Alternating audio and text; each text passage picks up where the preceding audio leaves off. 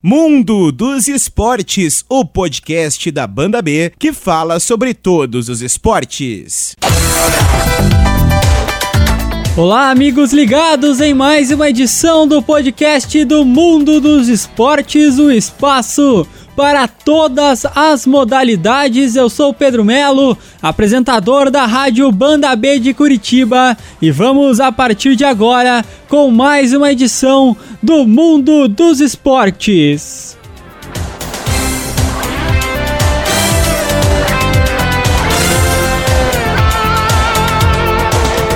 O dia 9 de agosto de 1992 estará para sempre na memória do torcedor brasileiro. Foi neste dia, há 27 anos, que a seleção brasileira derrotou a Holanda e ganhou a medalha de ouro nos Jogos Olímpicos de Barcelona no vôlei masculino. Foi a primeira conquista do Brasil em esportes coletivos na história da Olimpíada.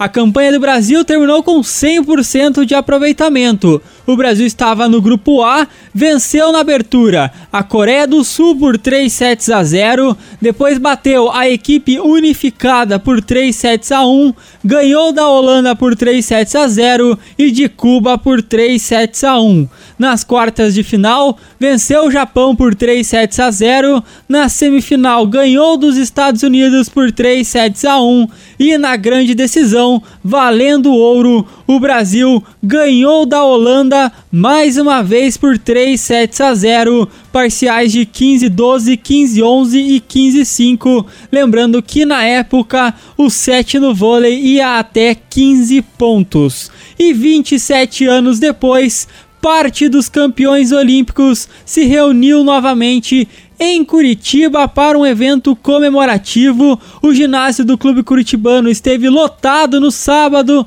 dia 17 de agosto, para ver ou até rever, dependendo se o público acompanhou o jogo ao vivo em 1992, mas muita gente que não acompanhou aquela final conhece toda a história, toda a importância da geração de ouro para o voleibol brasileiro. Então muita gente viu ou reviu nomes como Maurício, Marcelo Negrão, Jorge Edson, Talmo, Paulão e Carlão. E nós estivemos lá no Clube Curitibano para acompanhar o evento e conversamos com alguns dos jogadores que entraram para a história do vôlei brasileiro. O nosso primeiro convidado no mundo dos esportes desta semana é Jorge Edson. Ele que estava naquele grupo campeão olímpico e hoje treina as categorias de base do clube curitibano. Ele foi um dos responsáveis por idealizar o evento e comentou sobre a reunião com os antigos colegas e também sobre a doação de 900 latas de leite em pó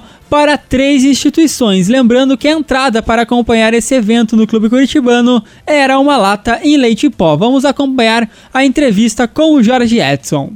É, primeiro, assim, claro, ajudei bastante a ideia é, do jogo surgiu de uma conversa do Ronald, do Augusto Rose, que é o nosso diretor de, de, de Master, de voleibol, né?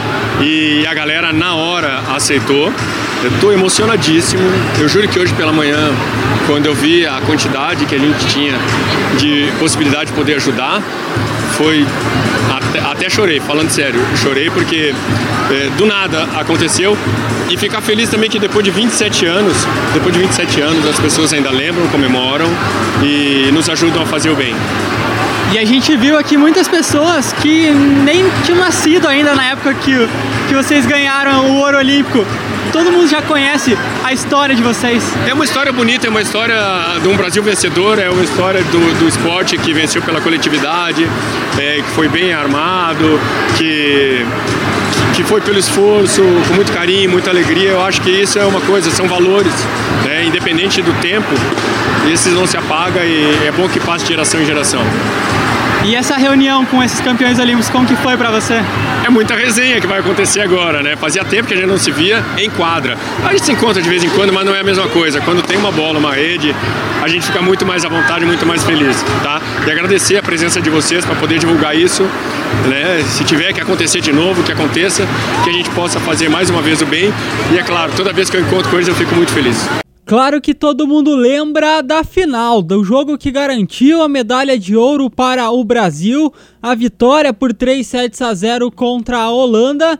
Mas tem um jogo especial além do título brasileiro, além do jogo da final do título brasileiro.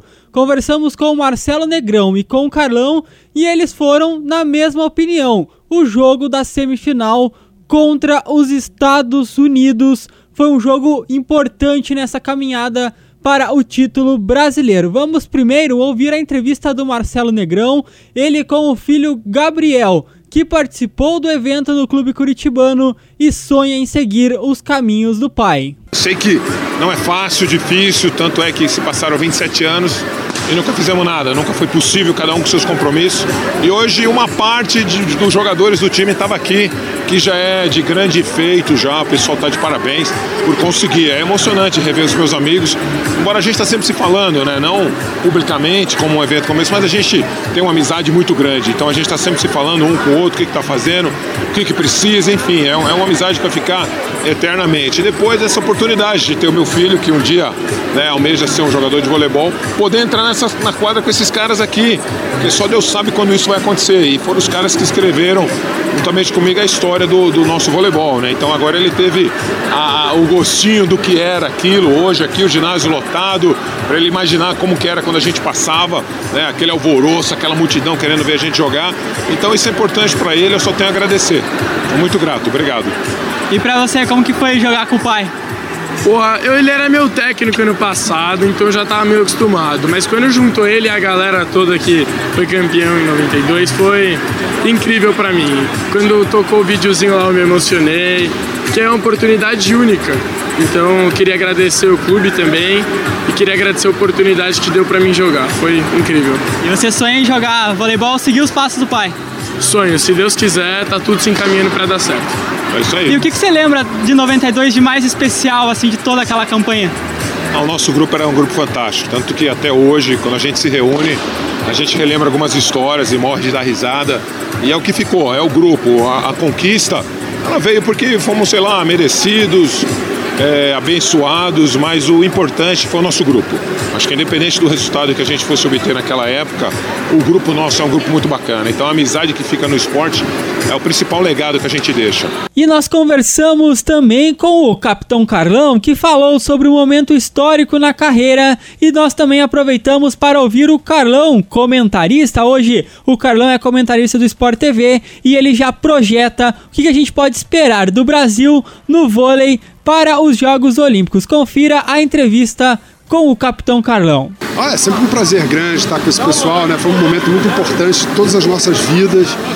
E principalmente numa festa beneficente, né? Agradecer aqui o pessoal do Curitibano, Ronald, Jorge, né? que estavam à frente realmente dessa organização, né? todo o vôlei né? aqui do Curitibano.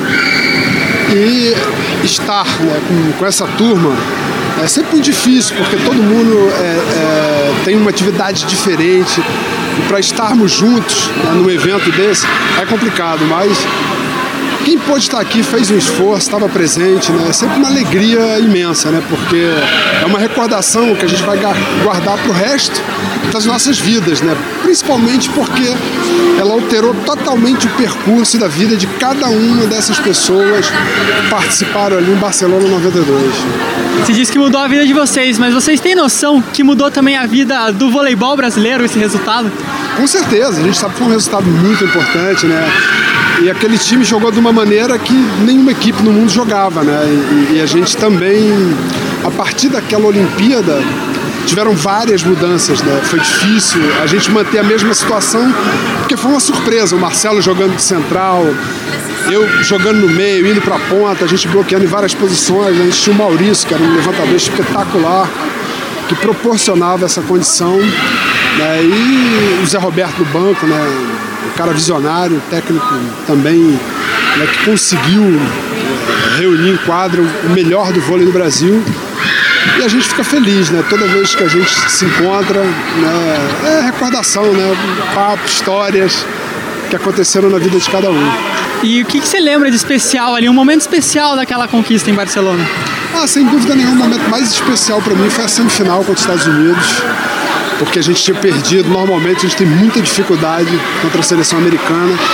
A gente tinha perdido em 84, foi quando eu comecei a jogar voleibol. Né? Foi meu primeiro contato com o vôlei. Eu acho que aquele momento ali foi único, né? aquela vitória de 3 a 1 contra a seleção americana. Porque afinal, né, a gente já. Não vou dizer que a gente estava satisfeito, né? Mas a gente já tinha ganho da Holanda. Né, e afinal, sem dúvida nenhuma, a gente foi assim com uma disposição né, e uma confiança muito grande depois daquela vitória contra os Estados Unidos. Então acho que a semifinal foi o momento mais importante pra gente em 92.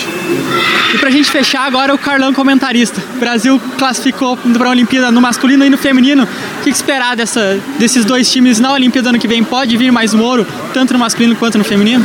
É, o vôlei do Brasil, quando entra em quadro, né, é sempre um dos favoritos. É óbvio que é, no voleibol atual, no masculino, eu posso citar pelo menos umas 5, 6 equipes que vão brigar com o Brasil. Né? A gente teve um pré-olímpico muito difícil. A gente viu a Bulgária não participou em 2016, mas investiu pesado lá para tentar conquistar essa vaga. Mas eu colocaria junto com o Brasil no masculino Rússia, Estados Unidos, Polônia, é, a Argentina também, que se classificou um patamar um pouco abaixo. É, ainda não classificou Sérvia, mas também é uma outra seleção que po pode vir a classificar vai ser, vai ser uma dureza, né? Sem dúvida nenhuma, o Brasil é, vai enfrentar grandes adversários. No feminino não vai ser diferente. Brasil, Estados Unidos, Itália. Eu esqueci no masculino a Itália também, que está muito forte. É, a gente pode botar China, é, Holanda.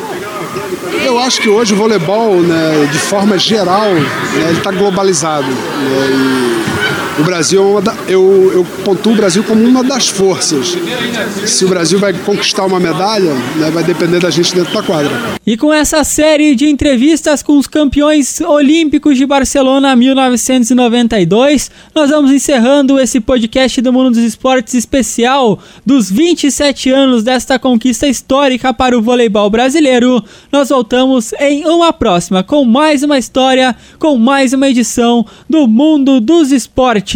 Valeu, galera, um abraço e até a próxima!